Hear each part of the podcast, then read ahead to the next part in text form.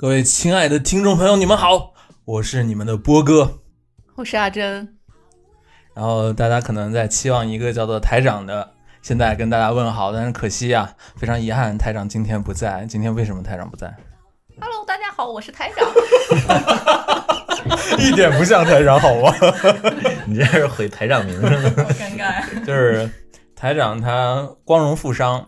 光荣富商呢，暂暂时就不能来录节目了，但是他精神永远跟我们在一起啊。然后我们今天的节目呢，还邀请到了我们的两个好朋友，然后其中一个呢，是我们第六期来过的嘉宾孝璇同学。孝璇同学跟大家问个好。Hello，大家好，我是孝璇。孝璇同学，不知道有没有一些听友会对这个声音有一些熟悉的感觉啊？我们第六期是一期。魔幻的马波罗系的一期节目，就现在可能已经很难找到了，是讲日本内卷的。当时我们的主角就是我们现在的孝璇同学，我们非常欢迎他，就是再次回来给我们捧场，感谢孝璇。我们被下架了那一期节目，所以只有骨灰级的听友才能收听到。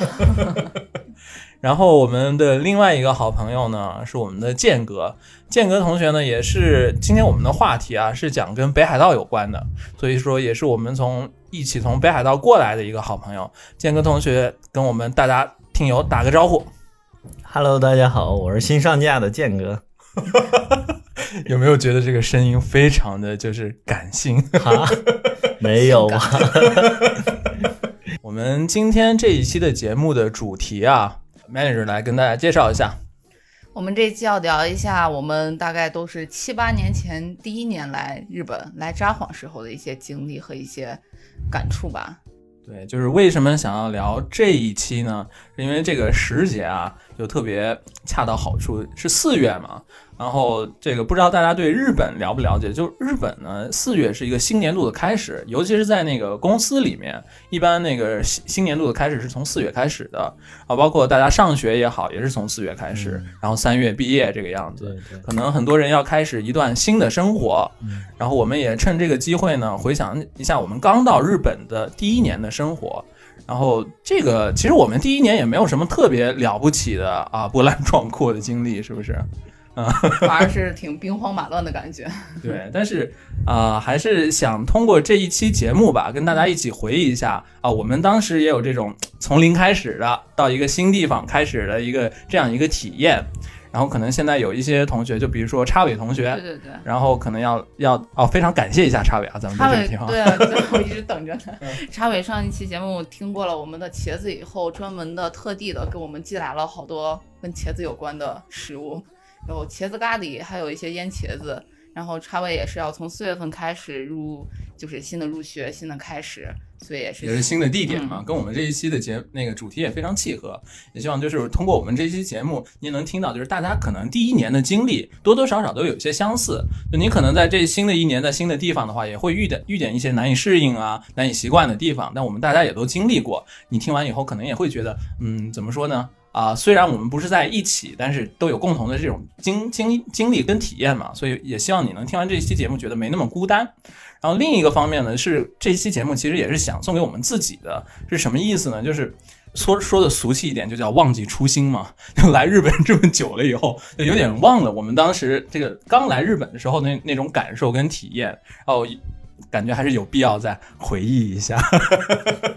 看我们的剑哥满面堆笑，你是对这个“初心”这个词是有有有一些看法是吧？没有没有，我的初心就是特别二，因为我当时刚来日本，我记得是才一个多月的时候，不是男生对那什么高达模型什么都比较感兴趣吗？啊，我当时的去 Big Camera，然后转了那个区，转出来以后，我的初心就是我要以后挣钱，每个月能买一个。实现了吗？实现了，现在不玩了。其实，其实我昨天也在想，就是“不忘初心”这个说法到底是……就我原来不太喜欢这个说法，就是因为一个人他总是会成长的嘛，你的你的经历也会变，然后你的看法也会变，你为什么也一定要坚持你最最初的想法呢？那我昨天又重新重新思考了一下，觉得他“不忘初心”这个说法可能更关键的一点在于，就是随着你年龄越来越大，你对一个环境越来越习惯。然后你去改变他的勇气可能越来越困难，所以不忘初心这一点可能是啊，你当初想要做什么这个这种勇气，你能想起它来，可能是更难难难为可贵的一点吧。嗯所以我觉得这也是我们这一期的主旨。嗯，然后呢，接下来波哥你怎么从一开始就开始升华了？那个每每次都放到最后，大家听不到。咱们这期节目直接从那个云贵高原开始是吧？降不下来了。所以那个先给大家进进一首歌，然后跟跟大家介绍一下我们第一年跌跌撞撞的在北海道的经历。今年何度目だよ。と見上げた頬にまた雪が跳ねる。ピカピカのギターケースをぶら下げてそわそわとあれは東京1年生かな。例えば人混みが息苦しかったならまずは自分が消えることだよ。さもなくば窒息するまで歌い切るんだ。暮らしづらいのは街のせいじゃない。暮らしづらいのは大丈夫夢があるからさ。暮らしづらいのは街のせいじゃない。暮らしづらいのは大丈夫夢があるからさ。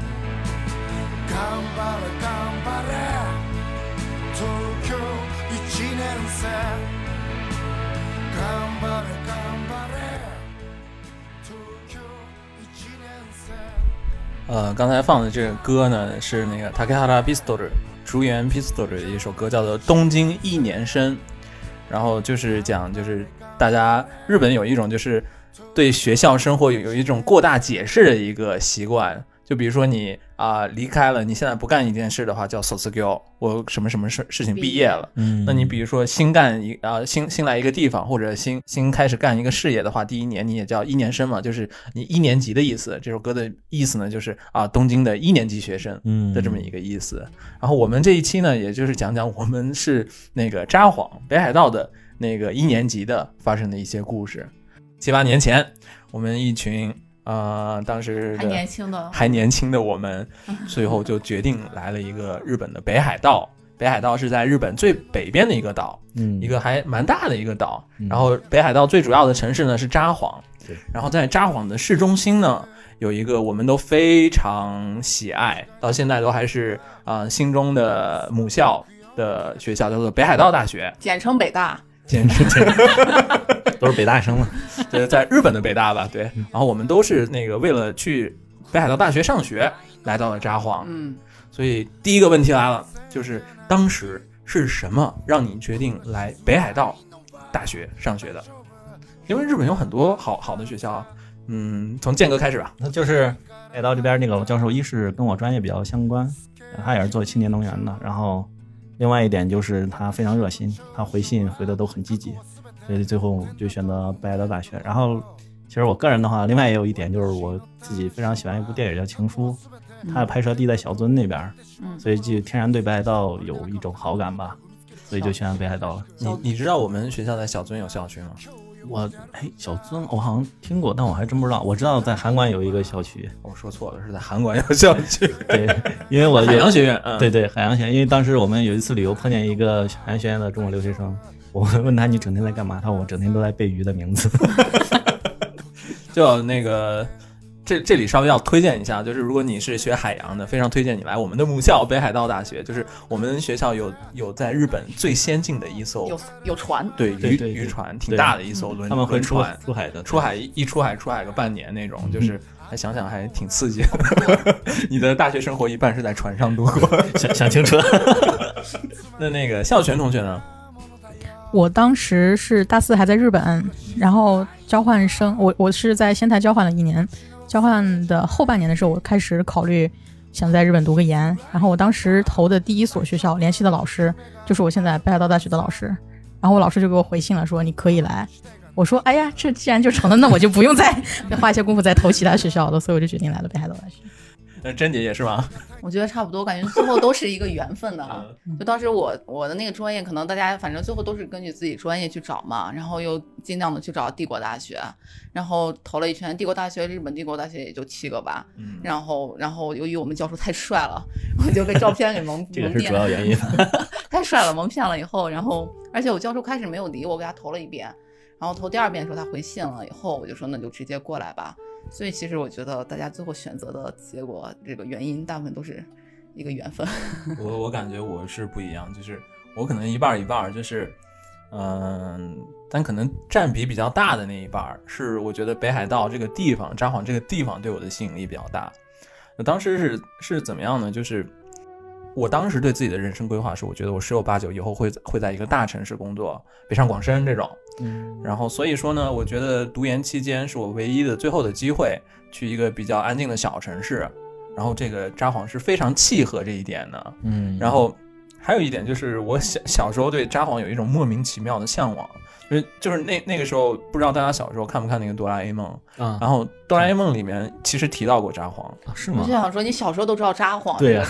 我来北海道之前我不知道札幌。那个读哆啦 A 梦嘛，嗯我是如数家珍，我同同样一本那个哆啦 A 梦的漫画书，我会翻无数次的。然然后其中有一集，那个强夫小夫，他就提到说，他家啊、就是呃想吃拉面的时候，就直接坐飞机坐到札幌啊去吃拉面。当时“札幌”这两个字就深深的印入我的心底了。这个段子在我们的那个主持的那一期里面，波哥放到了啊就是。我们的公众号上，嗯你们也可以看到这个这这个画面。要不要宣传一波我们的公众号？啊，我们公众号的那个 那个 ID 就是来日方长下划线 Radio，欢迎大家关注。欢迎关注我们的公众号啊。然后反正就是这样的原因吧，然后让我对这个札幌天生有一种好感。然后我当时投了那个投北海道大学之前呢，我是拿那个谷歌地图，我看过一遍，就是北海道大学的这个校园的环境。我当时真的看第一次的时候，我就觉得我一定要去这个学校。哦是吗？就是我们学校当时一进门以后，是两两侧都有草坪，然后有有有有一条小河，嗯，你们还记得吗？嗯然后还有一个一个白白色的礼堂，白色的很很很古风古风古气的一个。那就在我们经济前面嘛。对我当时看到以后，我就觉得哇，这个学校太漂亮了，我一定要去。对，是挺漂亮。古河讲堂，古河讲堂，对。嗯，所以说，这个是我决定要去北海道大学的这个原因吧。嗯然后当时也是联系到我们的一个教授以后，很快这个事情就决定了，然后就来到了札幌这个样子。但是感觉听完大家来那个札幌的原因，其实、呃、很多原因都是挺任性的，不是说是想 想这个什么学校也好，这个专业也好，不像是一般那个留学的决定因素。对吧？我觉得福哥好浪漫。福哥好执着呀。但是，嗯，但是现在让我来想，我还是觉得就是北海道大学真的是一个，我觉得是对于大学生来说像是一个类似天堂一样的地方。就是如果你想好好学习的话，它的环境也是完美的。如果你不是只想学习的话，它那个学学校生活能给你一个，我觉得是一个非常舒适的、非常理想化的那种学学校生活。所以还是欢迎大家多投北大。确实很安静，很适合去学习。也是北大招生办派来的。啊，那我们就就各自有各自的原因吧，然后就决定了，哎，我们留学的地方要去这个日本最北端的大岛北海道，然后要去这个主要城市札幌市中心的这个北海道大学。然后去之前，你还你们还记得你们当时的就是有做的什么准备吗？然后心里面有什么有什么感想？就是有有紧张吗？嗯，天呐，我准备了可多，你准备啥？确切说，我妈给我准备了可多。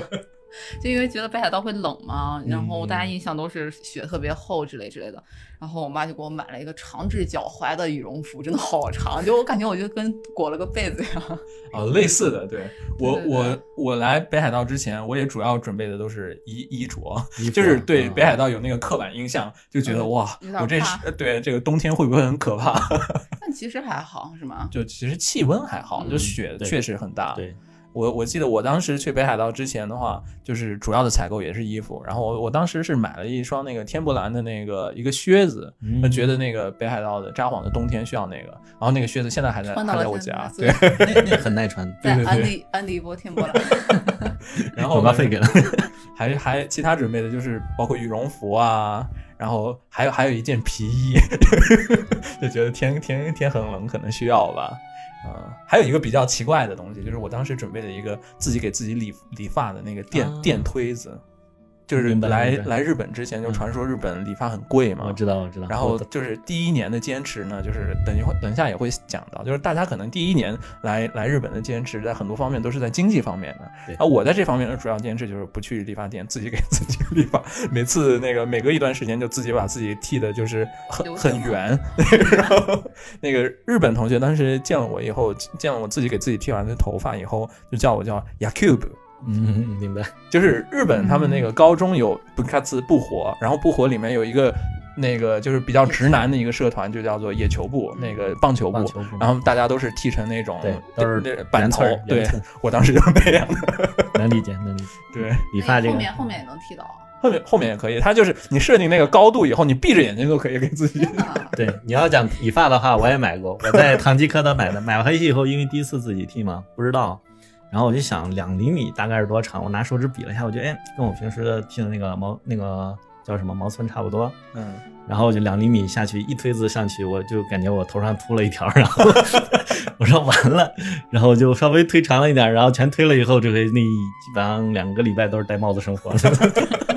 我跟大家应该是正相反，因为我第一年来日本的时候，我和大家一样准备了特别多东西，然后第二年去札幌的时候，我反而是要丢掉很多东西。我觉得药不需要，衣服不需要，全部丢掉，全部丢掉人。家是前辈，哇，感觉好酷啊！我到现在都不都不怎么丢东西。我就是能丢掉的全部丢掉，觉得很多东西都用不到，药啊，平时用一些日用品啊什么之类的，包括衣服之类的，羽绒衣之类的。因为日本可能当时应该也是一种随众的心理吧，日本女生是不会穿羽绒服之类的那些东西，所以我就全部都丢掉了。哇，好酷啊！哇，那提前断舍离了。但是就是我现在回想一下，就是我当时从国内带来的东西留到现在的，我对他们都有一种战友一般的感情，就是还留到现在，我就觉得就是哇，你是跟我是一直从国内到现在的那种，就是很难忍。就我我有我吗？对呀、这我比如说那个天伯兰的靴子啊。哦，然后那个书包已经被我扔呃，了。比如说那个书包，就是听过我们之前一期叫做那个熊野古道熊野古道那一期，我嗯当时是有一个那个书包，其实我从国内背来的，然后扔在和歌山呢，在想就是真是 naki naki wa kare，又哭着分别。那我觉得你把它扔到一个很有纪念意义的地方也挺好的呀。嗯，对。突然一个问题，嗯，你当时带的有什么到现在还在用的东西吗？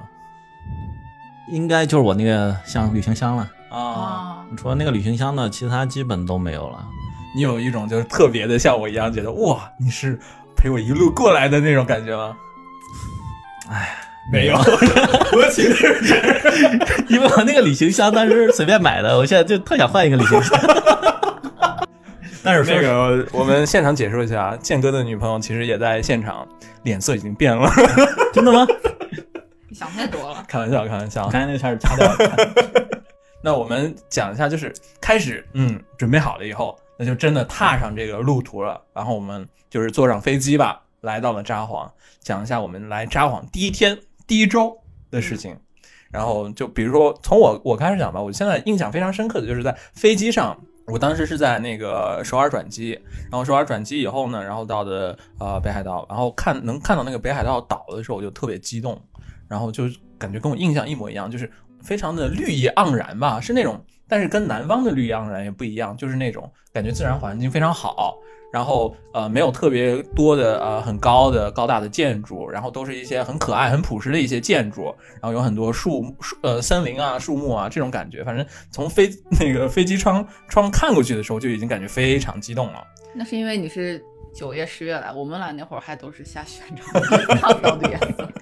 你继续。呃，然后就嘛到了新千岁机场嘛，然后有学姐来接我，嗯。然后新对新新新千岁机场其实在那个整个日本算是一个比较大的一个机场了，那当时还是懵懵懂懂的，但后来就是新千岁机场也成了我们最熟悉的机场之一了嘛。嗯。嗯，然后在这里插个题外话，就是新千岁机场本身它也挺挺好玩的，嗯。你可以看电影，然后里面还有那个哆啦 A 梦主题的一个对呃区域。那一个区域，然后还有就是还有一个巧克力工厂，对，然后其实还可以泡温泉，它那个巧克力工厂是透过透明窗可以看它全程制作过程的。对对对很有意思。就是你哪怕腾出半天时间来，你提前去那个新天的机场也挺好玩的，其实。然后还有它有那个有很多札幌当地的美食，你也可以在新千岁机场吃到。嗯，但是这个都是题外话了，来讲讲你们的那个第一天第一周的体验，要不然孝全同学开始。啊，我印象特别深刻的是，我们学校很奇怪，他的那个宿舍允许居住的那个日期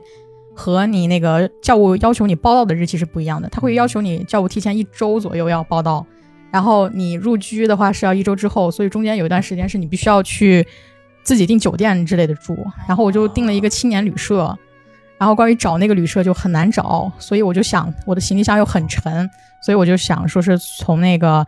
地铁站出来以后，我要打个车过去。日本呢，所有的开车的司机都是老大爷，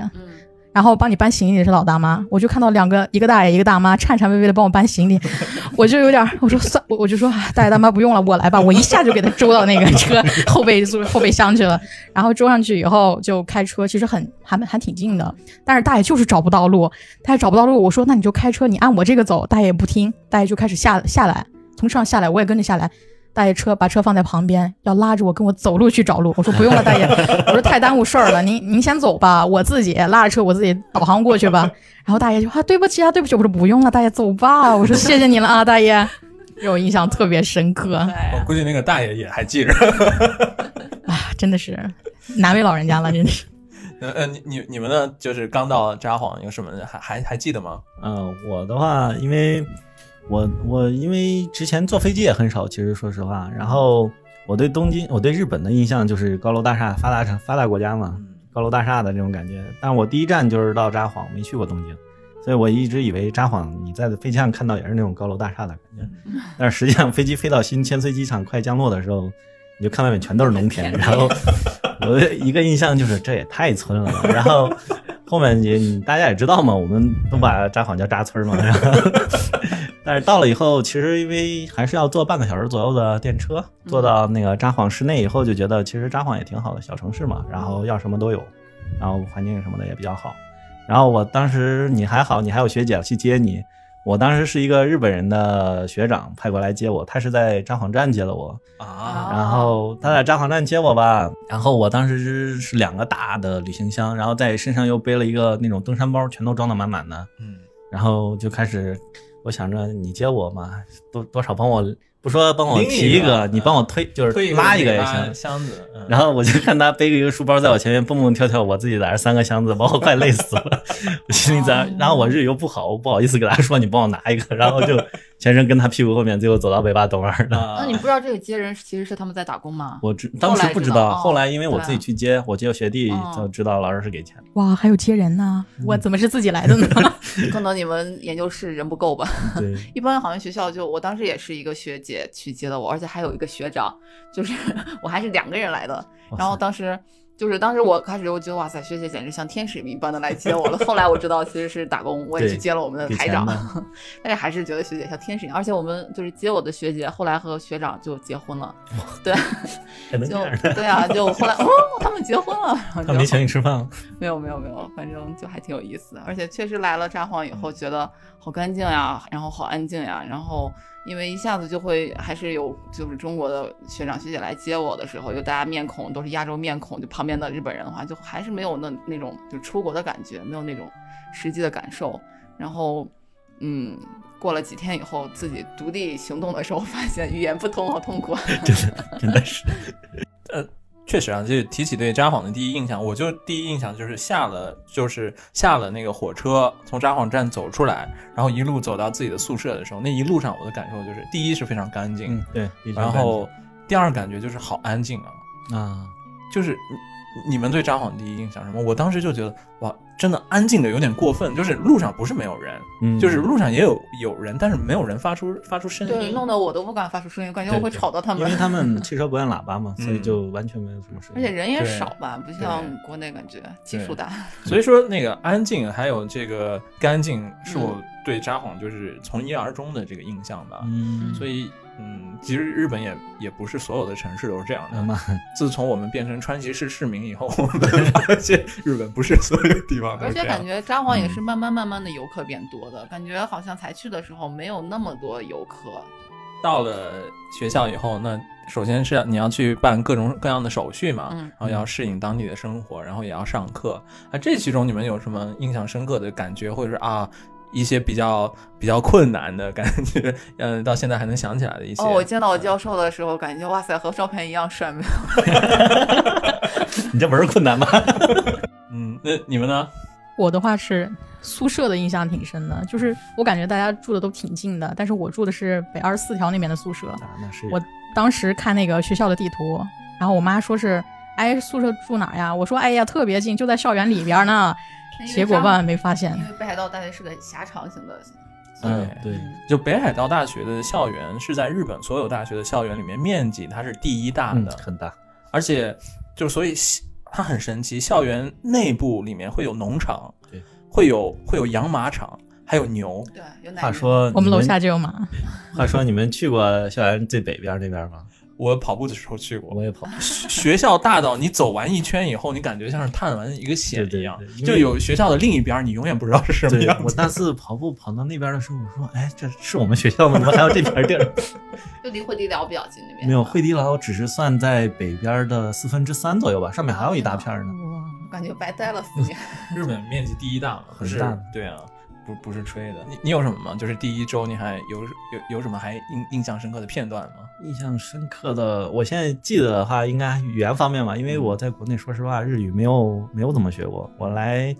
日本的时候，说实话，呃，就是基本只会个五十音吧。一次出去跟我同学，我俩出去想吃点饭，然后那时候刚来也觉得贵，然后就找了那个站里面那种，就你现在知道那种塔七嗯糯米 soba 那种，嗯进的 soba 站着，吃的 soba，对，嗯站着吃的 soba。进群的老太太问我们要什么，我看了半天，我说要这个 soba，然后她说 soba 有很多种类，我我看了一圈不知道什么意思，我是说那我要一个这个名字挺好听的叫月见 soba，然后我说再给我加个蛋，然 后那个老奶奶就很诧异的问我说你要加蛋吗？确定吗？我说我。我当时就跟她说，我我确定，我就要加个蛋。她就大概问了我好几遍，我都跟她说确定，我就是要加个蛋。最后一碗端上来俩蛋，我说啊原来月见就是，它月见就是那个蛋黄，不是像月亮一样嗯黄黄的，所以一般就是打一个蛋，然后我又加了一个蛋，所以他就问我好几遍。你你说这个吃饭的时候，我也想起来，我也是第一周的时候，嗯确切的说就是第一顿在外面吃饭的时候的事情。然后当时是学校周围的一个小店嘛，嗯然后我记得好像是卖那种日式的炸猪排啊，或者就那一类的东西。然后他做完以后呢，除了就是做好料理以后，他还给了你一瓶那个 mayonnaise，嗯就是那个蛋蛋黄酱。蛋黄酱，我当时在在国内大家都不吃蛋黄酱的嘛，嗯然后那那个东西就是吃吃汉堡的时候才会才会吃嘛，在国内的话，然后就觉得很很神奇，你给我这个东西干嘛？然后我就当时是一个大妈给我端过来的，然后也给我了马油奈子，然后我就问她这个是干嘛的，她那种表情就是我是在挑事儿的那个人，你是对面那家店派过来的？真的是。不过就是现现在想起来，确确确实感觉啊，好羞愧啊。不过刚刚建哥说到他，因为在国内没有读过那个日语嘛，所以我也想稍微提一下，就是也有听众问我们这些就是留学过来的一些经历，虽然我不知道已经过了七八年是不是还适用，但是就想到，因为我和和我们建哥都不是日语专业的，所以我是当时其实在国内有就是自己。在外面补习学校啊之类的，有考过日语证，有考过日语的等级证，考了一级过来的。但是过来以后，所有的听力什么的，我根本是不行的。所以其实是希望大家就在国内尽量的把这些就是生活上的能需要用到的地方，然后尽量的去准备好，这样子也是为了自己来了以后不会那么的就是很很难过吧？我觉得，然后但是就是我想有一点补充的，啊，就是其实要我觉得话，因为语言的话对环境还是挺重要的。我来这边的话，我感觉，嗯，虽然我当时只会五十音啊，但是，呃，就是我感觉大概待到半年到一年左右的时候，自己就能说出来了。就前面半年，基本你是，我觉得你是学到什么程度也很难张口的那种感觉，我我不知道，我觉得日语专业什么的可能啊。日语专业应该好一些，嗯。但再就是就是还有一些可能小伙伴可能会觉得不是日语专业就来不了日本，所以以我们两个例子就是也不是这个样子的。啊、那倒不会。就如果尤其是理工类的话，可以通过英语去申请学校也好；如果文科类的话，你尽量考到个二级啊，然后找找教授呀、然后我觉得还是有有可能性的，不是完全靠因为语言就就就完全刷掉了这样子。所以，嗯，稍微一个小 tips 算是吗？那这块儿我再我再插一句，就是我当时不是来日本的时候联系教授，然后说我是要日语读嘛，然后教授问我的日语水平，我就是说我争取入学的时候达到二级水平，然后大概过了半年研究生，然后开始入学考试，考完试以后面试，因为考试做题嘛，都是我们工科都计算题，做完题以后跟老师面试面谈，老师说你打算怎么入学啊？我说日语入学。然后我们老师说你日语太烂了，我听不懂，你还是你还是英语入学吧。我最后是英语入的学。哎，不过说起来这个日语，我是我是日语专业的，但是我能想起来，就是我当时那个入学了以后上第一堂我们教授的课的那个窘迫的那个感觉，嗯就是大课，然后他是当时是针对那个本科生的一堂大课，然后是我是学法律的嘛，但学民法的，他当时讲了就是就上了这么一堂民法课，嗯，啊，一堂课上下来，我觉得我大概听懂了百分之五到百分之六 差不多。左右，那个我当时真的是觉得整个信心都被摧毁了，你知道吗？因为它有些专有名词的话，尤其是它日语那种就是引进的外来语比较多嘛。你像我们学工科的那些化学元素，全都是外来语，哇，那一个超长，全都是片假名，我看着头都晕了。就是我感觉我第一个学期到结束为止，我一堂课我没有信心说我能听懂一半儿。嗯所以可能大家我我能理解，就是如果刚刚来日本上学的话，那个上课听不懂肯定会比较心急啊。对，但是这都都是需要这一个过程的。对对反正你坚持下来，努力下来，你肯定能能能懂更多的。嘛，嗯，如果比我聪明一点的话，第一学期你可能能能比我懂更多。当然，对那个关于日语，比如说那个呃孝璇同学比较比较好，那你当时有遇到这种这种这这方面的困难吗？我其实还好，你果然，不 是不是，到底是专业是不不不不，主要是因为我第一年的交换的时候是一个全日，就是那边的学校是基本没有外国人，啊。就是你不可能和整个就像咱们一样中国人都混在一起嗯，上课或者是出去活动之类的，全都是日本人或者日本老师带着你。我那会儿是跟着大学开始上各种课，那会儿可能有一年的时间让我有一个缓冲，在接下来的时候上研究生的时候，上修饰的时候可能会有一点点帮助。还有就是。实在是有听不懂的这种课，你就选一些尽量做一些什么报告的啊，你最后交个报告，或者是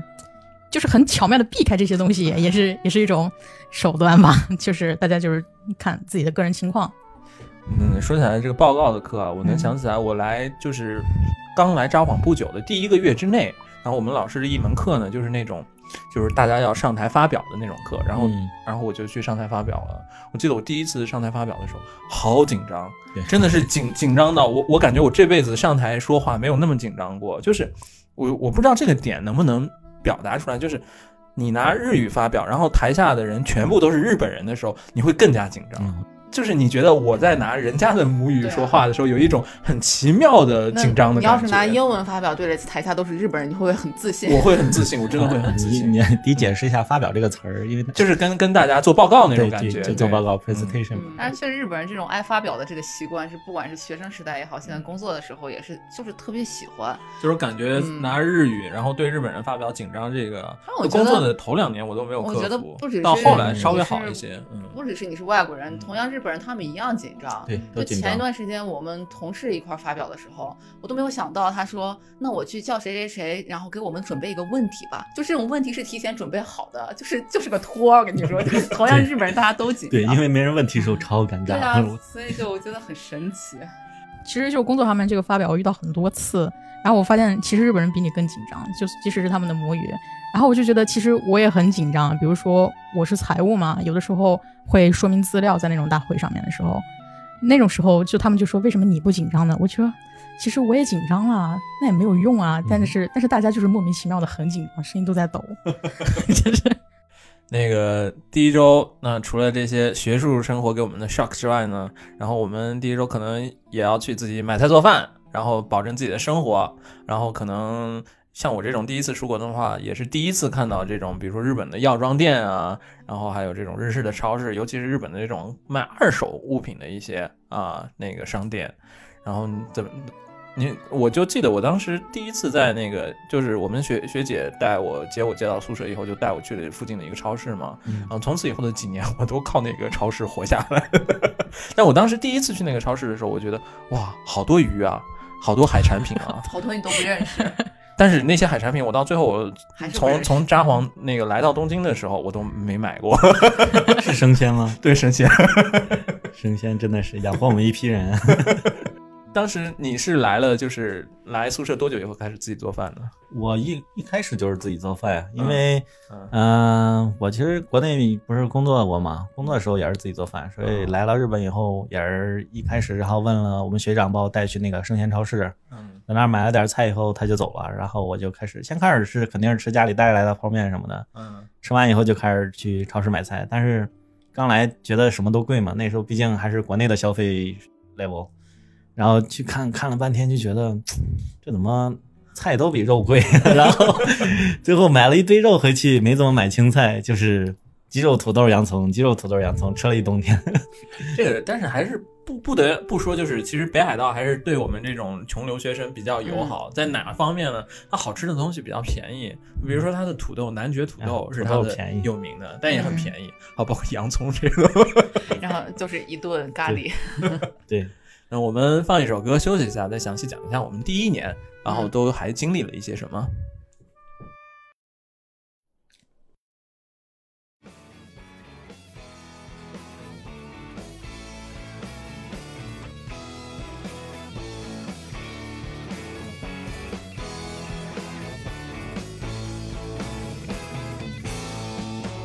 心がちぎれてしまいそ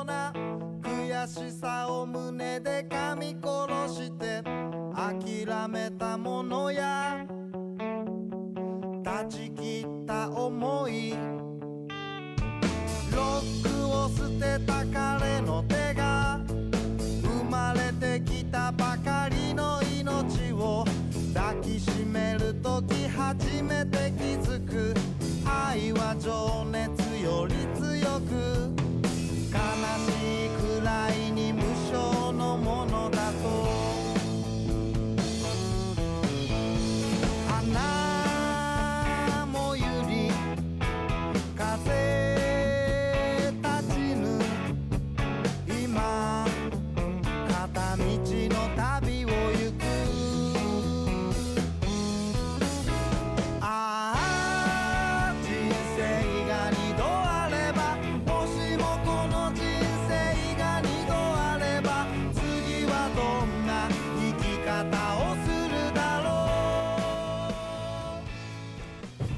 呃，这首歌呢叫做啊，もし人生が二度あれば，就是如果人生有两次的话，这里面我要抛出问题了。如果你们的札幌一七年生，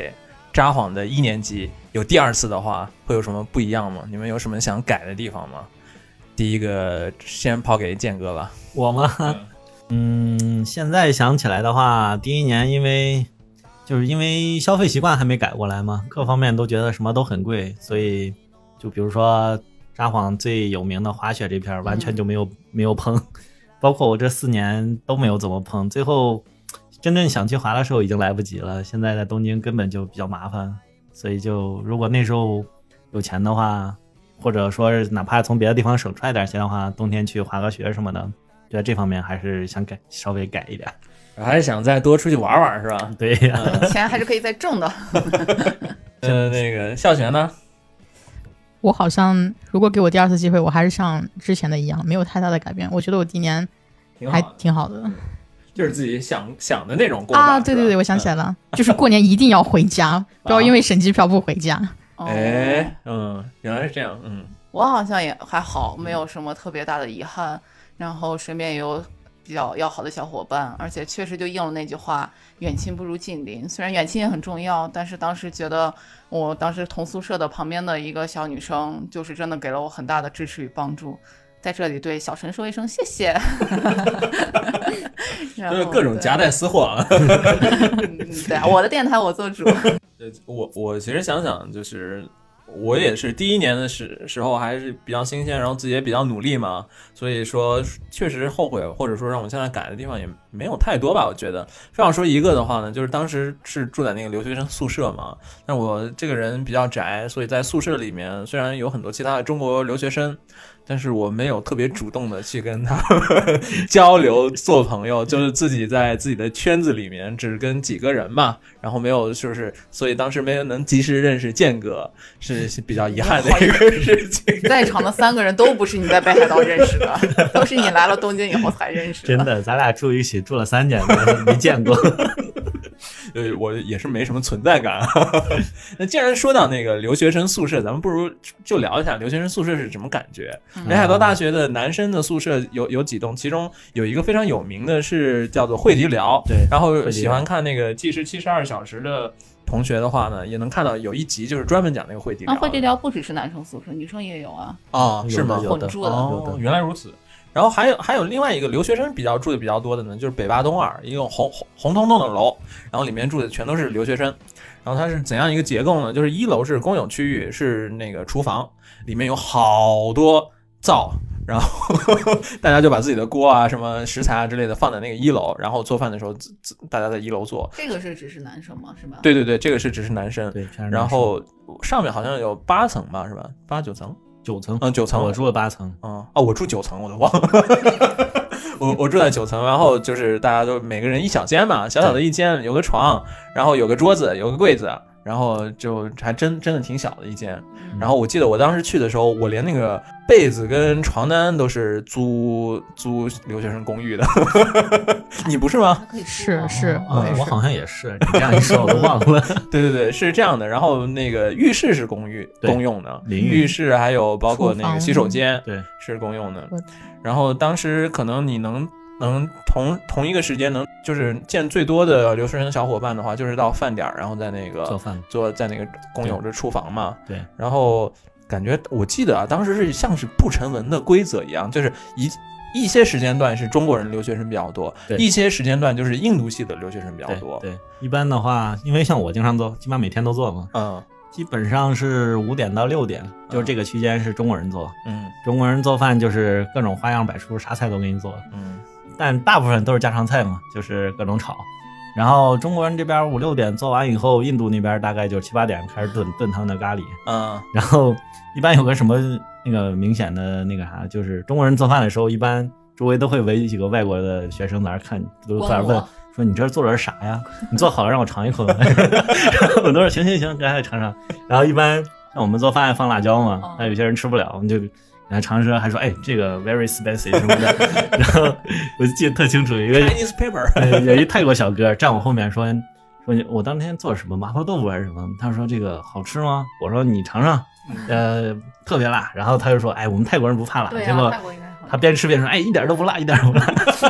然后我们还有一次是做饭做的那个，咱们有宿舍宿管嘛，那老头儿、嗯最早还有个法国人，嗯，然后那个老头儿我们做饭的时候也是凑过来，我们是那时候吃火锅还是啥凑过来说。您这是啥呀？我们就给他说这是什么什么，说要不要尝尝？hot pot，嗯，对，然后他就开始尝尝一口，然后就站那儿不走，知道吧？一筷子一筷子还是夹。我说：“哎，你还上瘾了？”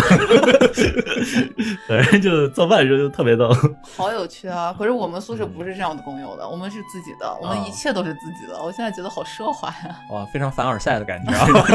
但是也有一好热闹。也有一点不好啊，嗯因为它是什么？它是各个灶台是围一圈，中间一个大的桌子，大家就是把自己的电饭煲放那儿，然后下来蒸饭嘛。们会丢东西是吗？对，丢的最夸张是丢饭，你知道吗？就是煮好的饭被别人拿走了，对他还不嗯偷你那个生米，他就是有人，就是我那个研究室的室友，嗯，然后他就在那儿煮饭，下去把那个米饭蒸好，然后他自己还算着点儿，大概那个时间点儿下去饭没了，就是别人掐着点儿，然后偷你的饭，然后给他气的，然后还丢老干妈，嗯。因为丢饭这个的话，我们有时候想，嗯，可能是别的学生，别的国家学生。但丢了老干妈这个怎么都想着 会不会是我们自己人？不像是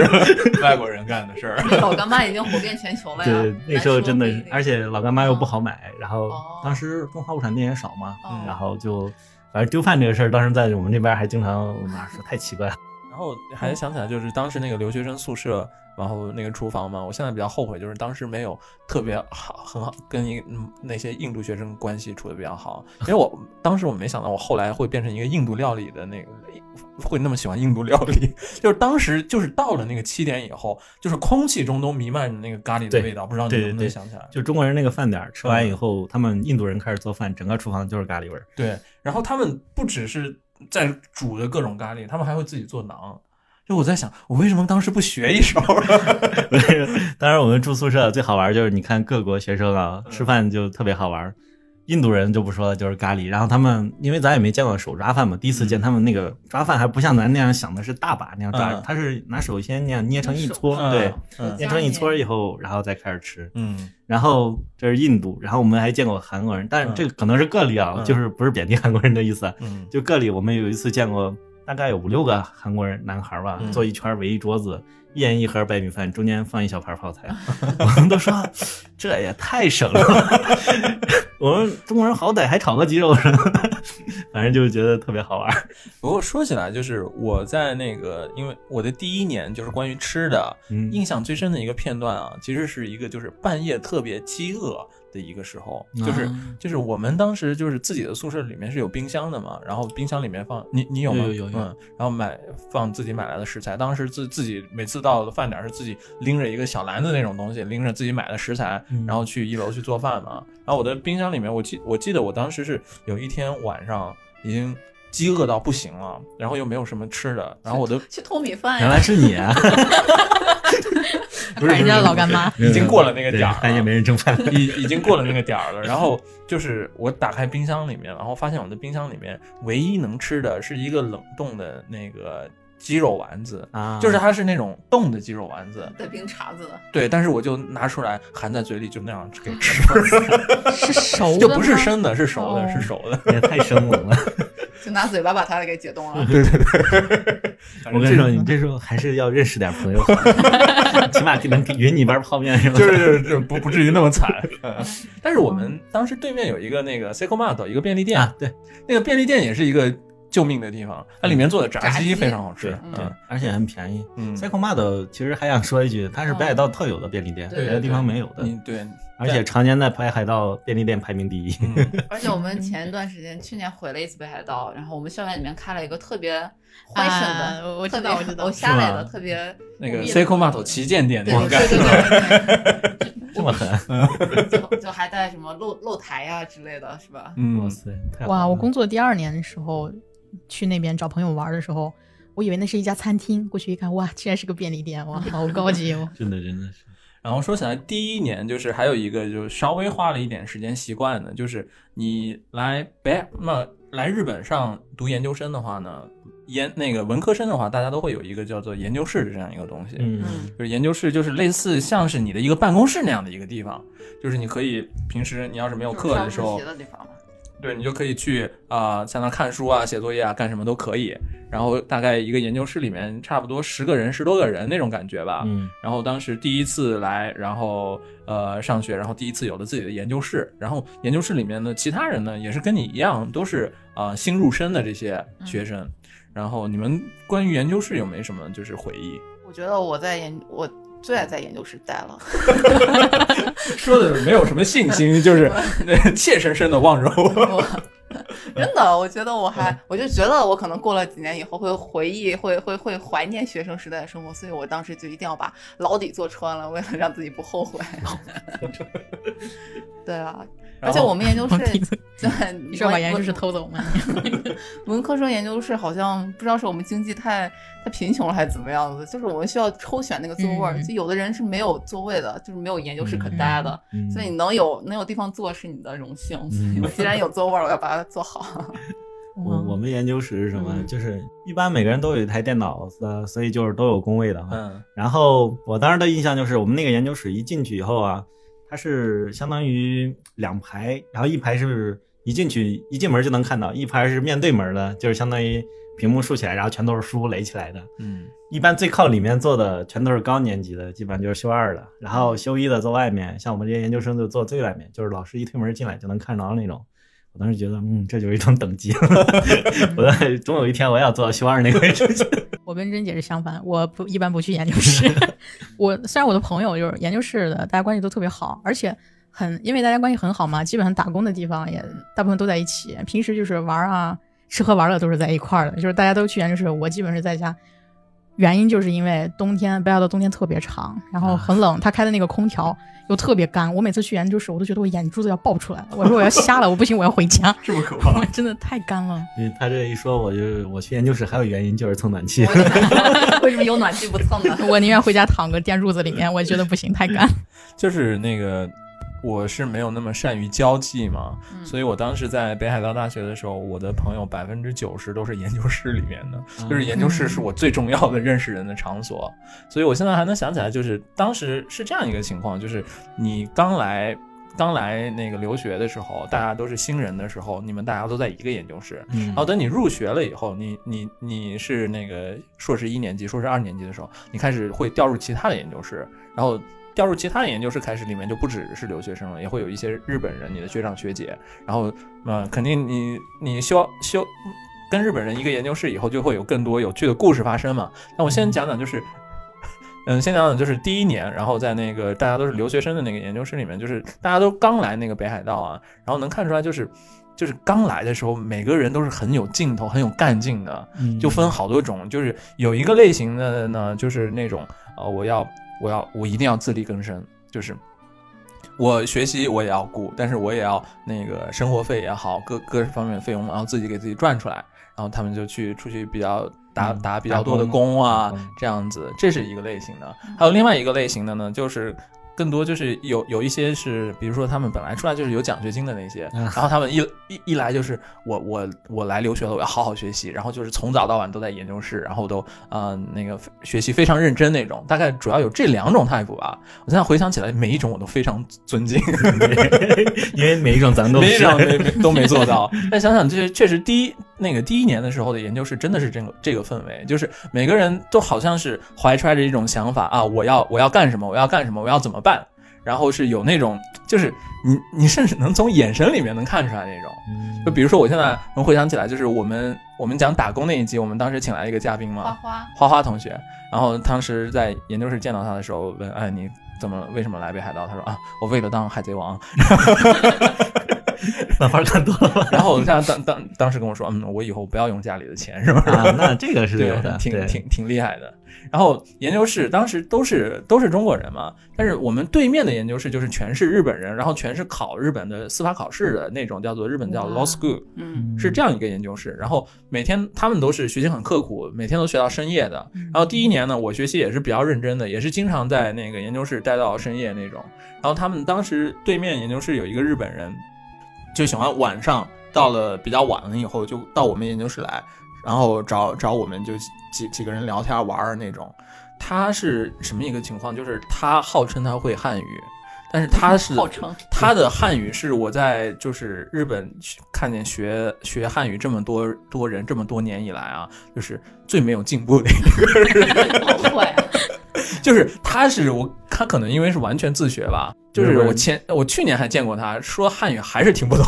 但是他每年都就是当时在研究室的时候，每天晚上都过来找我们玩儿，因为 朋友什么。因为什么？他们嗯日本人好像本科那边会学学外语，英语以外好像会有一个第二外语，嗯很多人选中文的。嗯我们研究室也有选中文的，但是他们的中文基本上学完就是会说一句“我叫什么什么什么，我是日本人”，就这一句话。呃就是你你能感觉到他对这个有热情，他想学这个，嗯，但他这个这个哥们儿真的是我这几年见过，就是没有太大长进。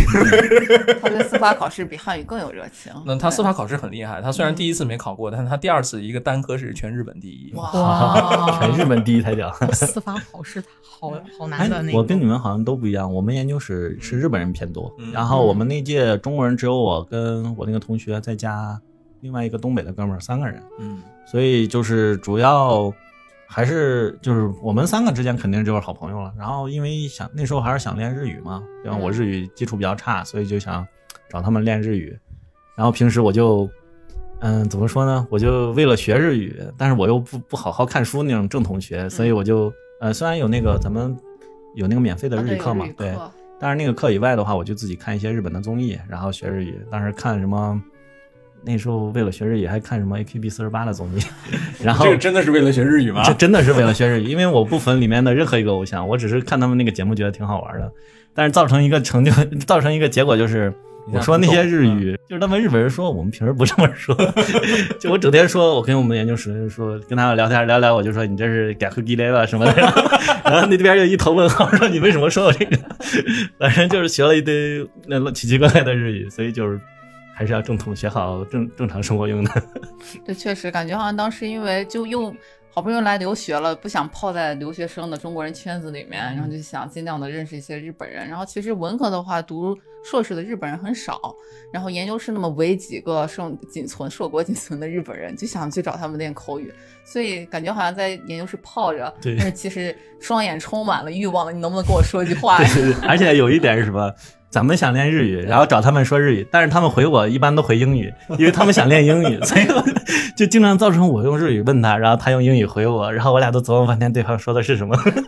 第一年的话，我们生活的重心肯定还是在学校嘛。对对对，然后关于学校，你现在能想起来有什么就是场景会是很印象深刻的吗？我举个例子来说啊，嗯。我我记得有一天深夜，然后是当时已经下开始下大雪了，嗯。但是我在那个还是就是在研究室，然后看书看的挺晚的，然后回去的时候，我在路上看见那个雪地里面有一只狐狸，啊，啊，我也见对过狐狸。嗯，我还见到狐狸，我是，但我不是去回宿舍，我是去那个惠迪捞旁边那个健身房，不是免费嘛。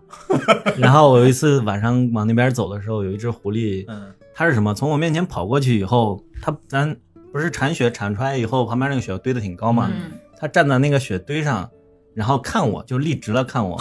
然后我俩对视了大概有个几秒钟以后，它就跑，跑完以后，它跑到一个树后面，还探出头来看我。哎我当时就觉得完完了，这碰见什么？狐仙了，狐仙我就觉得狐狸啊，还有那个小动物小动物经常松鼠什么经常见。在北海道还经常碰到不是。在校园里面有一次骑车回家，然后是在农学院门口有一只狐狸就窜回，我第一反应是狗，哎不对，然后是狐狸。那个说起来，就是第一年遇见动物啊，就是除了狐狸之外，还有一个让我印象深刻的乌鸦乌鸦，对，大家异口同声，就是就是北海道的乌鸦，札幌的乌鸦好大呀，跟你好聪跟明啊东京完全不是一个级别。它会吃你的车筐里的东西。对，对对，它哦会非常聪明。然后据说它有一次是偷了人家的就一个学生的盒饭，嗯，偷完以后在树枝上吃，还在树上跳来跳去，就 嘲讽那个学生，嘲讽那个学生。哦，我想起来，我朋友就是他在外面租的那个房子，出了学校的公寓，然后他就把那些冬天的肉什么之类的就插到那个雪地里面，然后乌乌鸦全都叼走了。我说你为什么要插在那边？啊，我我有一次被乌鸦袭击过，就是我有一次是冬天去研究室嘛，然后路上就顺便买饭，买了一个汉堡，然后他汉堡不是外面有一个塑料大壳子嘛，然后就提手里，提着提着的时候，快走到我们研究室的时候，就感觉后面就一只乌鸦就啪一下飞过来，就用它那个嘴把我手里东西就给打出去了，直接掉到那边雪地里。就还好它外面有个硬的塑料壳子，所以就那个塑料壳子瘪了。我就觉得它那个嘴要再往上一点，我这个手估计都得烂，反正很恐怖的。啊，还有一个就是在北海道上学，可能大家会有过的体验，就是你们冬天摔过跤吗？摔，我必须的天天摔。必须的呀，就是那个北海道，确实它冬天那个雪很大，很大然后不只是雪大吧，它有时候那个气那个会结冰嘛，路上结冰真的很滑。对。所以你有时候经常看见那个街边啊，它会放一些那个麻袋里面装的像是沙子。啊、沙子一样的东西，你你撒在那个雪地上的话，至少没那么滑嘛。但是有时候就是就是，如果你是坐在一个饭店里面，你往外看的话，你会觉得每个人看起来都好很好笑，对对。就是拿那小心翼翼的一步一步 往前走的那就是个。企鹅步嘛。像企鹅，步。对，这我我刚才其实我是想问，你们第一年在北海道有没有什么比较寂寞的或者比较落魄的那个瞬间？我我我能想到的就是摔跤的时候，就摔了一个屁股墩儿，哎呦好疼啊 那种。然后但是扶扶起来也没也没办法，然后拍拍屁股接着走。我就特别佩服北海道的一点，就是你发现冬天特别光的那种冰面上，竟然有人骑自行车，还有人就是女生穿的特别高的那种跟儿鞋，尖尖的在上面走，哇，真是勇士呀！我真的特别佩服。这个这个我要说一下，就是因为我就是在冰面上骑自行车那个，原来是你，因为我原来在北海道的时候，第一份打工是送外卖，嗯。然后送外卖冬天的话，他是要求我们必须骑自行车，但是骑自行车的时候，是因为他怕把里面的外卖洒了嘛，单手骑，一手要拎着那个盒子，不能让盒子就是斜了之类的。然后因为又是冬天，它路面有结冰，所以他给那个其实他自行车的车胎是有是嗯对，它上面是有钉子还是什么，是防滑处理过的，所以骑在那个冰面上，你只要不不速度太快的话是没啥大问题的。所以就是我第一年就是那样练就了在冰面上单手骑自行车，哇厉害啊！然后给人送外卖。我怎么老觉得你这个技能可以赚大钱啊？哎，咱们等一下好好的聊一聊。那个那个那个可是我工资最低的打工，而且打的位置也不好，死死 Kino。斯斯 Kino 也是一个那个札幌比较有深度的一个地方啊，我们以后有机会也可以再日聊一本有。名的红灯区 对。我们不是说要聊寂寞的时刻吗？对寂寞的时刻，就大家我能想到就摔个屁股墩儿，你呢？你那个太不值得寂寞了，太弱了。你有吗？嗯就可能不算是第一年，但是确实是留学生时候的，就是也想在这里面向大家稍微提个提个醒吧，就是一个人居住的时候，还是有一些时候需要小心的时候，比如我当时是因为我平时戴隐形眼镜嘛，可能有一次是就是手刚洗完衣服，还沾着洗手那个洗衣液之类的，没有注意，就没有洗干净，去摘眼镜，摘完了以后，我那个眼睛就开始就受刺激了，就不舒服，就一直在流眼泪，然后睁不开，两只眼睛都睁不开。就我当时是想，就感觉好像当时已经不是留学第一年了，已经过了两三年了，就感觉好像很多事情都能自己做了，已经没有什么在担心的事情。但是当时是我唯一一次就是眼睛睁不开，我想去找医生都没有办法的时候，就真的是最无助的时候。然后在群里面吧，就是那会儿也是大家都在找工作，都比较忙。我在某个群里面就在吆喝大家，就发着语音，还是带着带着哭腔的，但是大家都很忙，可能也没有办法去及时看到我的就是留言。然后我自己也不知道是因为什么原因，我的眼睛一直睁不开，一直在流眼泪，所以真的是那会儿是特别难过。然后又没有人能来帮助我，然后也是恰巧去找到了一个学长，然后其实也没有见过多少次，然后只是碰运气，让那学长说，那我现在赶紧来接你，然后把你送到医院。然后学长当时还开着车过来接我，送到医院，然后又把我送回家。我当时说，哦，学长你不用送我回家了，我家里全都是鼻涕纸，会 就特别丢人。然后就当时就会觉得，嗯。嗯，就是一个人居住的时候，肯定会难免会遇到一些措手不及的时刻，然后还是尽量的去呃想，就是想一些办法吧。比如这两天刚好在《三联周刊》上也也新的一期那个杂志，名字就叫做《一个人住》，其中有一有一有一个那个什么文章内容，就是有七十个小 tips，就大家有有时间可以稍微看一下，就包括你可以留一个那种。就是我觉得可能每个人身边都会有一个这样子，天天喜欢玩手机啊，然后能比较及时回回复的一个人，然后然后和大家都留我吧。和他打好关系。万一有一什么紧急时刻，可以联系波哥。不过这个其实真是看人啊，就是我觉得，尤其是大真，他特别不适合一个人住。嗯，我们胡说，我一个人住了五六年呢。我们一起一起住嘛，然后大真有一天洗完澡晕倒了。好，但我从来没有过，所以大家就平时要吃好饭、补好血糖之类之类的。晕倒就是真的是断片了，天哦天呐，怎么了？嗯，讲再讲一个就是毫没毫无关系的啊，还是回到我们这刚才这个话题，就是在札幌一年生第一年的时候，你们还记得你们在去了北海道第一年的生日是怎么过的吗？说实话，因为我嗯这个人不怎么过生日。我小学过过一次生日，我清嗯清楚记得我妈做太多东西，把我一个小朋友吃吐了。这确实，这是因为做太多东西嘛。对，做很多，然后他吃的又多，然后给吐了。吐了以后，从那以后我说就没有什么过生日的记忆了，所以我在没什么对嗯没什么过生日的。我我记得就是我是十月份过生日嘛，嗯然后我是九月份去的札幌，所以当时还根本不熟悉，也没有特别熟悉的朋友，然后周围的环境也不熟悉。然后我十月过生日的时候，我就记得自己跑去就是那个札幌站地下，嗯然后有很多那个饭店啊之类的，嗯然后我就一个人跑去那个札幌站地下，然后找了一个当时觉得还是比较奢侈的一个海鲜东，就是海鲜盖饭。嗯然后自己默默的吃了个海鲜盖饭，但是我我印象中就是我当时没觉得很好吃，然后吃完了以后就嗯挺好的，过完生日了就回家了。我我觉得你这个比刚才摔屁股墩儿那个更寂寞。也是啊，突然，那真的，我当时我有一年过生日是在打工，然后是打一个那种比较短的短期工，然后认识了一个打工的小伙伴，是日本小女孩，然后我们俩那个工又特别闲，就其实就坐在那儿，俩人一直在聊天，聊聊聊聊，然后聊就关系比较好了以后。然后其实就是那天是我生日，我告诉他了，然后也没有什么都在打工。然后过了两天，我们一块儿去吃了个饭。吃完饭的时候，他可能就日本经常会是，如果要有人过生日，可能会给你送上来一一盘小点心啊，然后在那个盘子上会画一个嗯拿巧克力酱画个 Happy Birthday 之类的。嗯然后就有一个服务员端上来了以后，其实不是我的生日了已经，但是我当时就觉得哇塞，好感动啊！就因为已经没有很少有人再会给你过生日了嘛，嗯所以当时就会觉得，嗯，所以和那个小女孩到现在也有联系，她嫁到了美国去，然后就还就挺遥远的，但是一直还挺保持着联系。嗯好，那我们再讲一个开心的事情，就第一年你有什么就是比较奇特的体验啊，或者就比较印象深刻的、嗯、开心的画面有吗？神奇的经嗯历有一个，有一天就在路边自己走着嘛，突然有一个日本的萌妹子就向我问路，然后就问路，我也我不太记得我当时是怎么给人家指的路，但后来就莫名其妙就开始聊聊聊了一会儿，嗯，我感觉也是女生主动跟我聊天，我当时戒备心还挺强的，然后女生又加了我的那个 Line，然后之后竟然我们只是见过一次面，都并不熟悉，我都甚至都没有记清楚她到底叫什么。她邀请我去她家做客，他们家有一个那种家庭的那个 part 让我去，然后我不知道为什么我就莫名其妙就去就答应了，然后我就去了。我当时我知道妹子是学医的，然后我当时去的时候我还挺慌张的，我说妈呀，不会把我摩尔福尔马林给泡了吧？我就当时就很那什么，我临走的时候还在跟我的朋友说，我说我几点如果几点几点你没有回来的话，那就是出事了，记得给我报警。然后我就去了妹子家，但真实情况就完全不是，真实情况是有三个女生在那边，我们一起做的 pancake 啊，然后吃了什么意面啊什么之类的，就是很开心的一个谈话的，就觉得哇，真的是好人比较多。然后最主要的是，我当时去的时候，我我甚至在包里面装了一把刀过去，不知道是，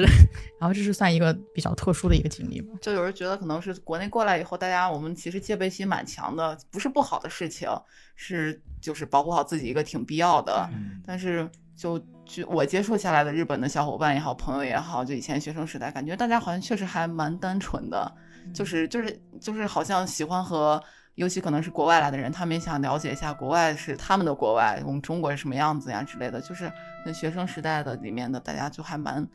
都还蛮单纯，挺挺有趣的一些人。嗯、如果我是学生的话，我觉得应该没有那么戒备心强。他主要是路上随便遇到一个问路的人，邀请你去他家做餐，然后他告诉你说，呃，我是学医的，他告诉我说我是学医的。我听了以后，那段时间我可能正在沉迷某某些那种医医学的那种特别奇怪的那种嗯电影，我就觉得。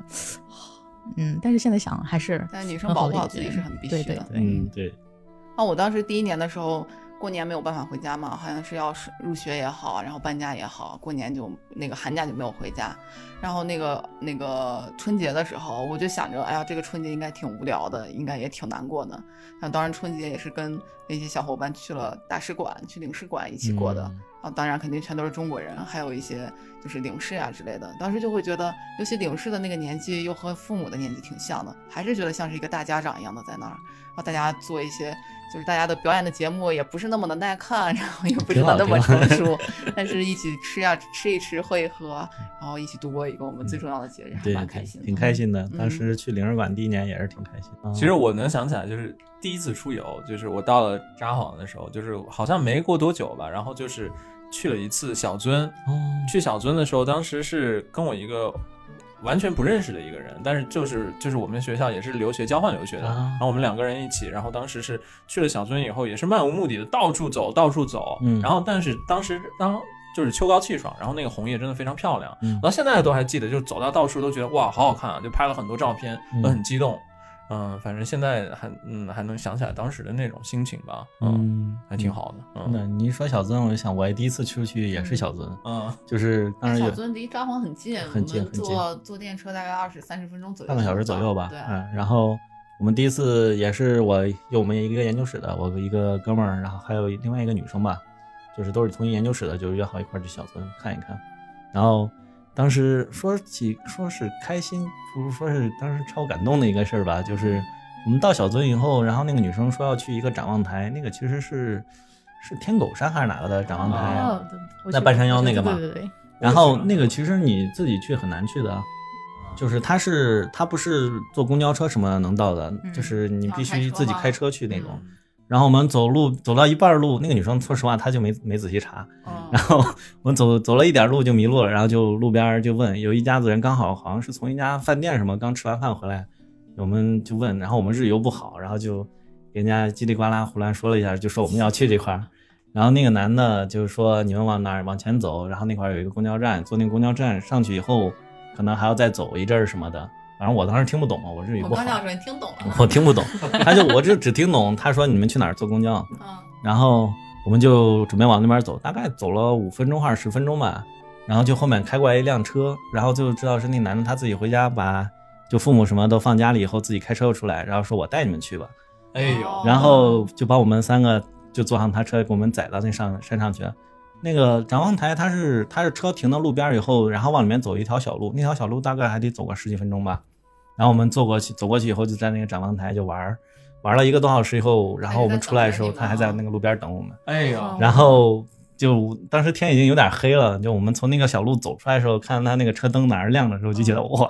真是太温暖了。然后哇我们又拉下去，我们就一个劲儿给人感谢，当然也就只会说阿里嘎多嘛，其他也不会说，反正就觉得特感动。真的，但确实，我就觉得这种事情其实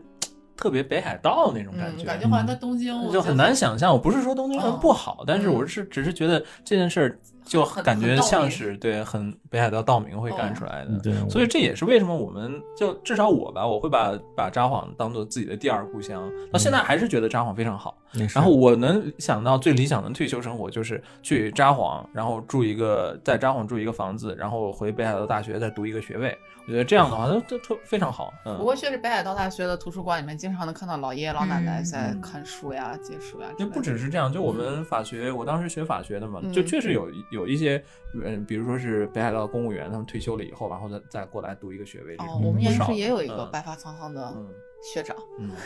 那我们那个再进一段音乐，然后回来，我们最后再再问大家几个问题，就结束我们这一期，好吗？嗯。好，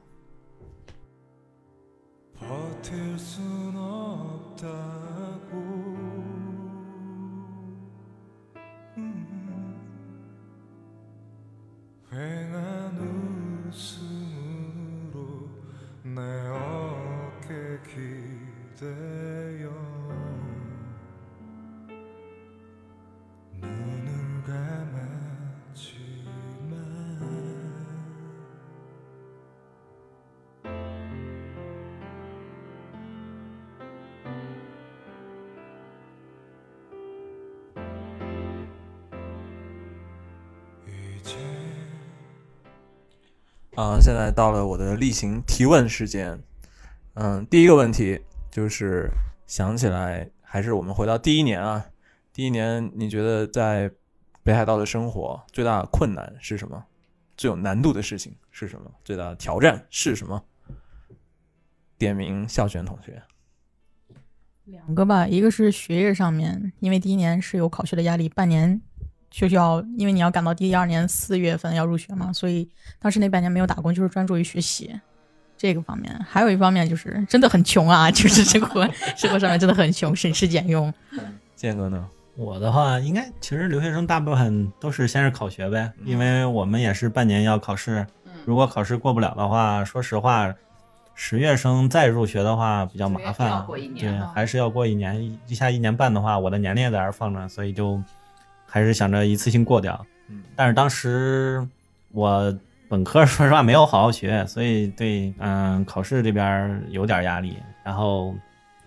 最后那顺利的过了以后就觉得还好。另外的一点的话，穷也是真的穷。当时嘛，就是先是吃饭嘛，我记得很清楚，第一个半年吃了半年的洋葱、土豆、鸡肉，然后后来考学过了以后，第一顿约着我那哥们儿，我俩就跑到，不知道你们去过没，在那个南边的二什么什么二条那块儿有一个自助餐，嗯，然后烧烤自助餐一个人一千七百八，我记得很清楚。我们整整去给人家吃了两个多小时，就我们旁边已经吃走三桌了，我们俩还在那儿塞。反正就是感觉半年吃一次就觉得特别赚那种感觉，大概就是这样吧。嗯。店家好赔本啊！呃，我我能想起来，就是第一年最大的挑战、最大的困难，我感觉我学学业是一个方面，嗯，确实是你一下子拿一个新的语言，然后对我来说，当时也是一个新的学科吧，嗯。然后确实我而而而且我一直是希望我能跟上那个就是课堂上老师在讲什么，我希望我能跟上他，所以就不只是你要是那个就要做做作业啊、看书，还要预习啊什么的，就觉得这个当时确实挺难的。然后还有另外一个的话，就是当时一直觉得那个怎么样能跟日本人交流沟通，然后怎么样就是以后还是有有不停的有各种各样的发表，就是各各种各样的在那个课堂上让你演讲的机会嘛。然后我觉得这些现在回想起来，当时都是觉得比较花时间，然后是算是第一年比较大的课题吧。嗯，但可能也就这些，嗯，嗯没有什么特别，嗯，确实，大家好像都差不多。我也是嗯一样，语言上的，然后考嗯学上的。而且我是四月生，我是四月份来的。其实我本来应该是读一年预科的，嗯，但是我在中间的时候就考过一次试，而且我是我是落榜过一次的人，就是当时不是也是那种，嗯，按理说留学生应该都是十二月一月左右的那种留学生的考试，然后我当时就想着先试一下，看看他们考试什么样子，然后去参加了一个普通的考试，就是对日本人的考试。当中我记得很清楚，有日译英，我心想你，我说哪个我都译不出来呀、然后所以现在会觉得，当时可能就是对语言上面是有障碍，然后又在想是不是有点过度的夸大语言上面的东西，去有点忽视了专业上的东西，就应该更注重一些专业上的一些想法之类的吧，就不应该就抠在语言上这这个东西。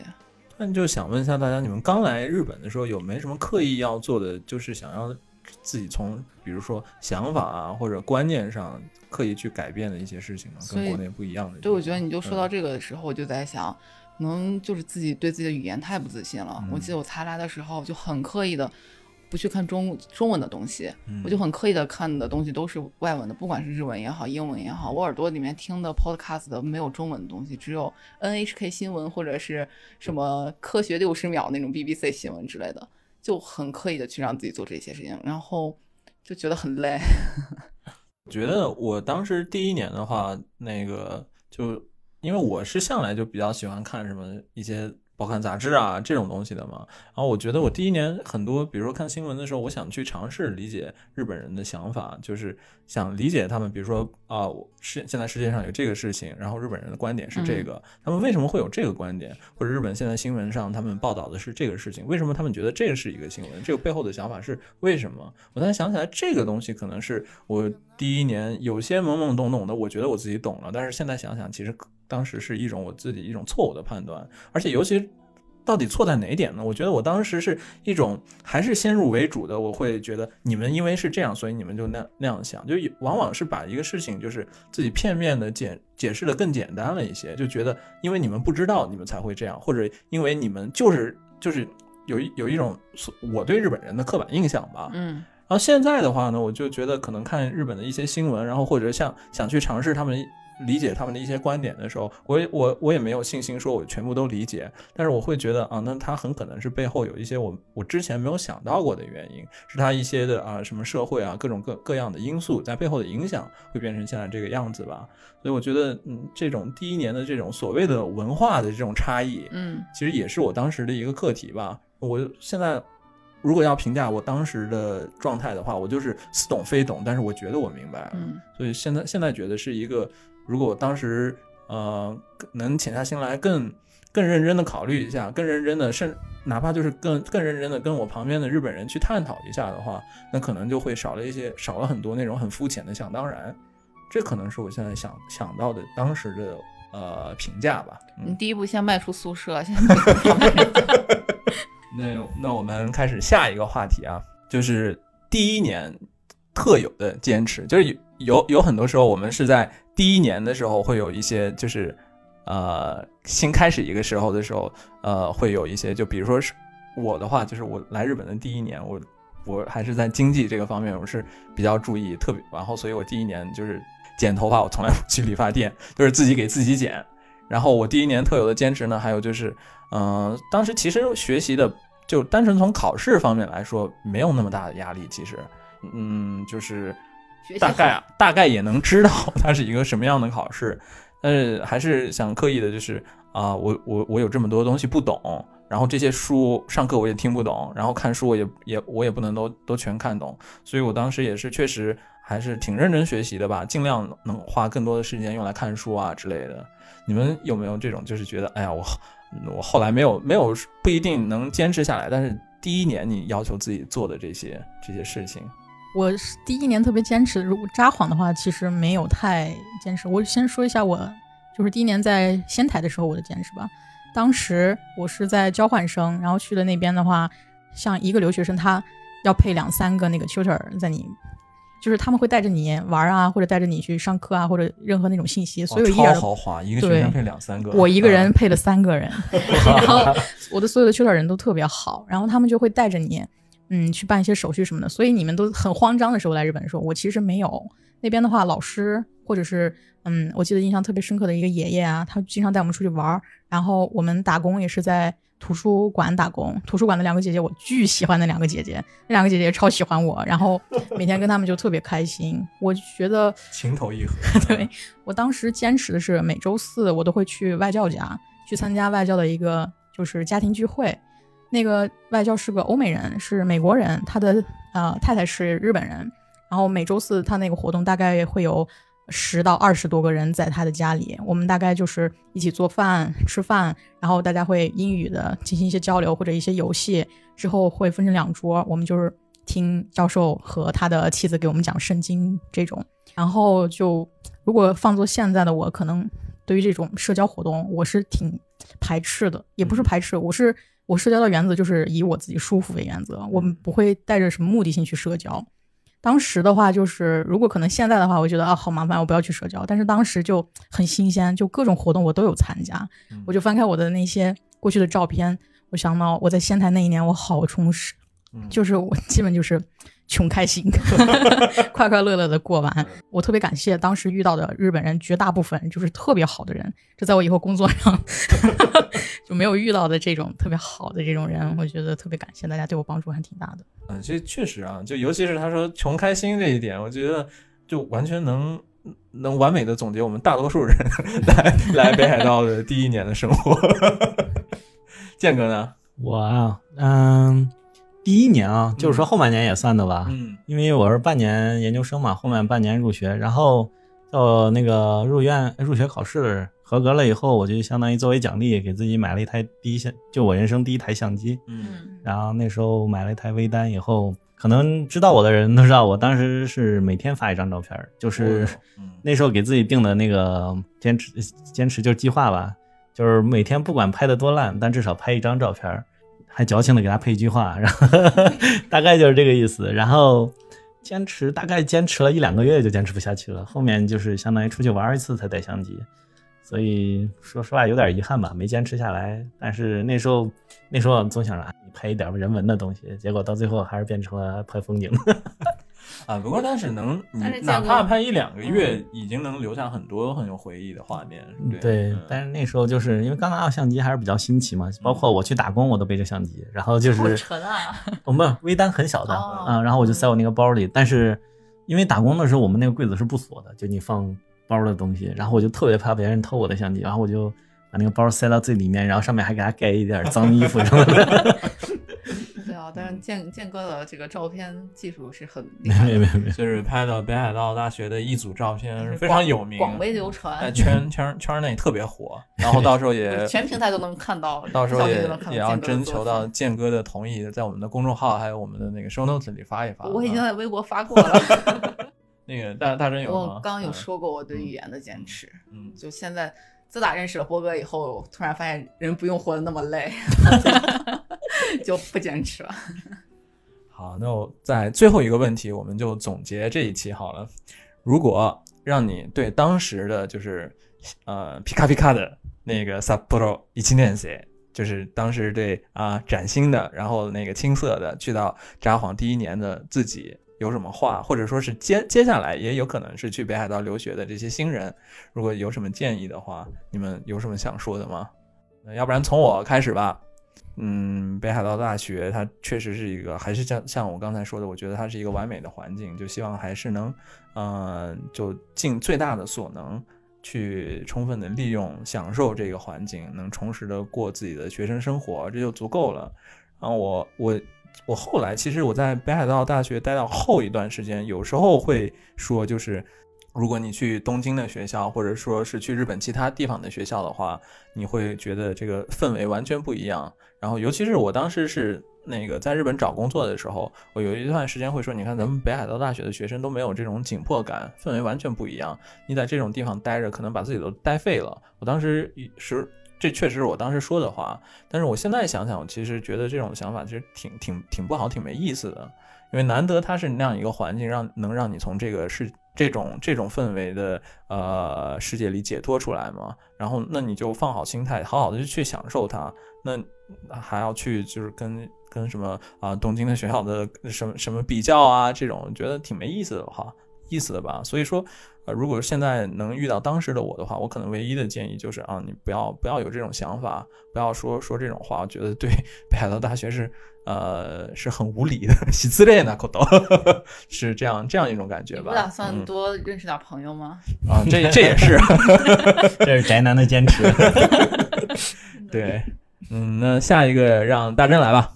哦，我的话确实就是现在想起来北海道的生活，我会觉得它到冬天，而且它冬天特别长，大概从十一月一直要到来年的五月，那个雪才会化掉，就会觉得整个北海道就是一个白色的世界，就特别安静，就整个就是可能那个雪白的感觉，就让你的心也会沉静下来，真的是一个很适合学习的地方。所以如果要是有有新的学生如果要打算来日本留学的话，就虽然可能北海道会有一些不太方便的地方，但是我觉得在学习方面上面，它真的是能给你提供一个特别完美的一个环境，然后就很很很建议安再安利一波北海道大学。对，然后给自己的那个话吧，就会觉得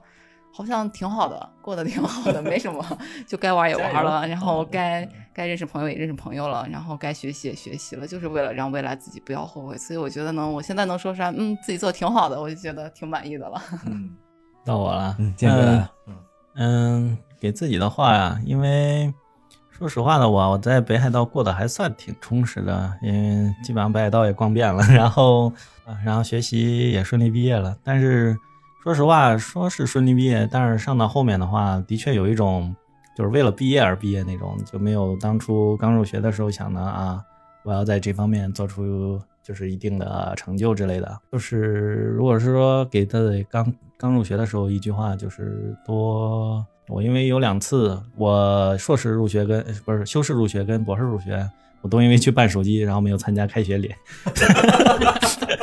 历史，这真的是巧合吗？真 真的是巧合，我完全不知道那天是开学典礼。然后包括咱们北海道大学送那根 USB 表带、手带、手链，啊，那个我都没有，然后我就特后悔。然后反正给自己的话，其实我还是想说那一句，就是相当于咱北海道大学的校训，就是少年要胸怀大，要胸怀大志。这个确实就是还是跟我们今天主题也有关系，就是越年就是勇气这个东西会随着年龄的增长而流失，我感觉。对，因为所以说你能胸怀大志，能有这个勇气，我觉得嗯特别可贵。对，嗯。因为其实想起来，我到写最后修饰论文的时候，因为有点赶不及了，我最后为了赶那个论文，嗯后面有一些水分在的，因为就是贴图介绍，贴图介绍没有仔细好好斟酌应该怎么写那种，所以就是还是有一些遗憾吧。嗯，因为就就怕自己以后万一老师拿出来说，你看看，这就是你们当年写的烂东西。嗯，笑学呢？对当时的自己说的话是有三点嘛。第一个就是一定要好好学英语啊！你不知道你现在工作用英语用的有多的多，然后包括是什么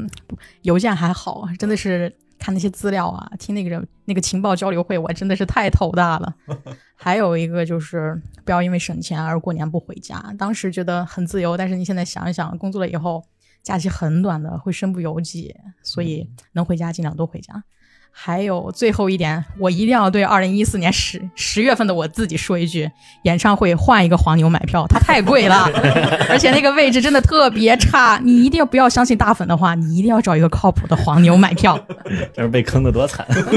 真是记忆犹深到现在。对我到我恨他到恨到现在，我当晚就取了关了。然后对新的新的留学生来说，这不得不得说一下我的毕业的我的自行车消失时间。嗯我在毕业前因为忙着找工作，然后我就把自行车停到了经济经济学院的下边儿。嗯，但是第二年我毕业的时候啊，雪都化了，我都没有找到我的自行车，它到底停在了哪里？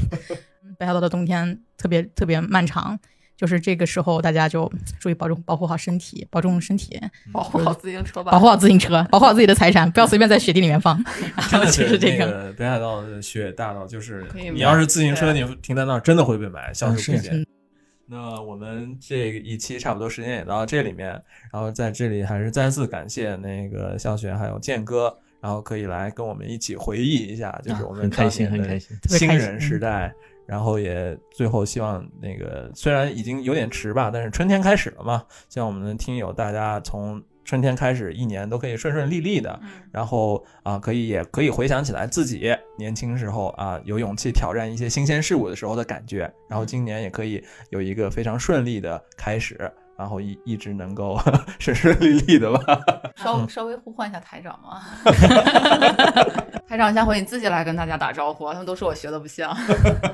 我能补一个广补一个广告吗？嗯，请请请，嗯就是我有一个朋友，他现在还在北海道生活，然后他在小红书上有拍关于札幌的一些日常的生活，他的 vlog 拍的特别美。嗯如果大家想看一看真实的北海道的风景啊，大家可以关注一下他，看一看他的 vlog。他的名字叫北海道明的一天，希望大家关注一下。北海道明的一天，小红，书，嗯，OK，哇，特别好，大家可以看一看啊，嗯，看看北海道可以治愈身心的。特别治愈身心。对，那我们跟我们的听友说再见，我们下期再见。再见，拜拜拜拜拜拜。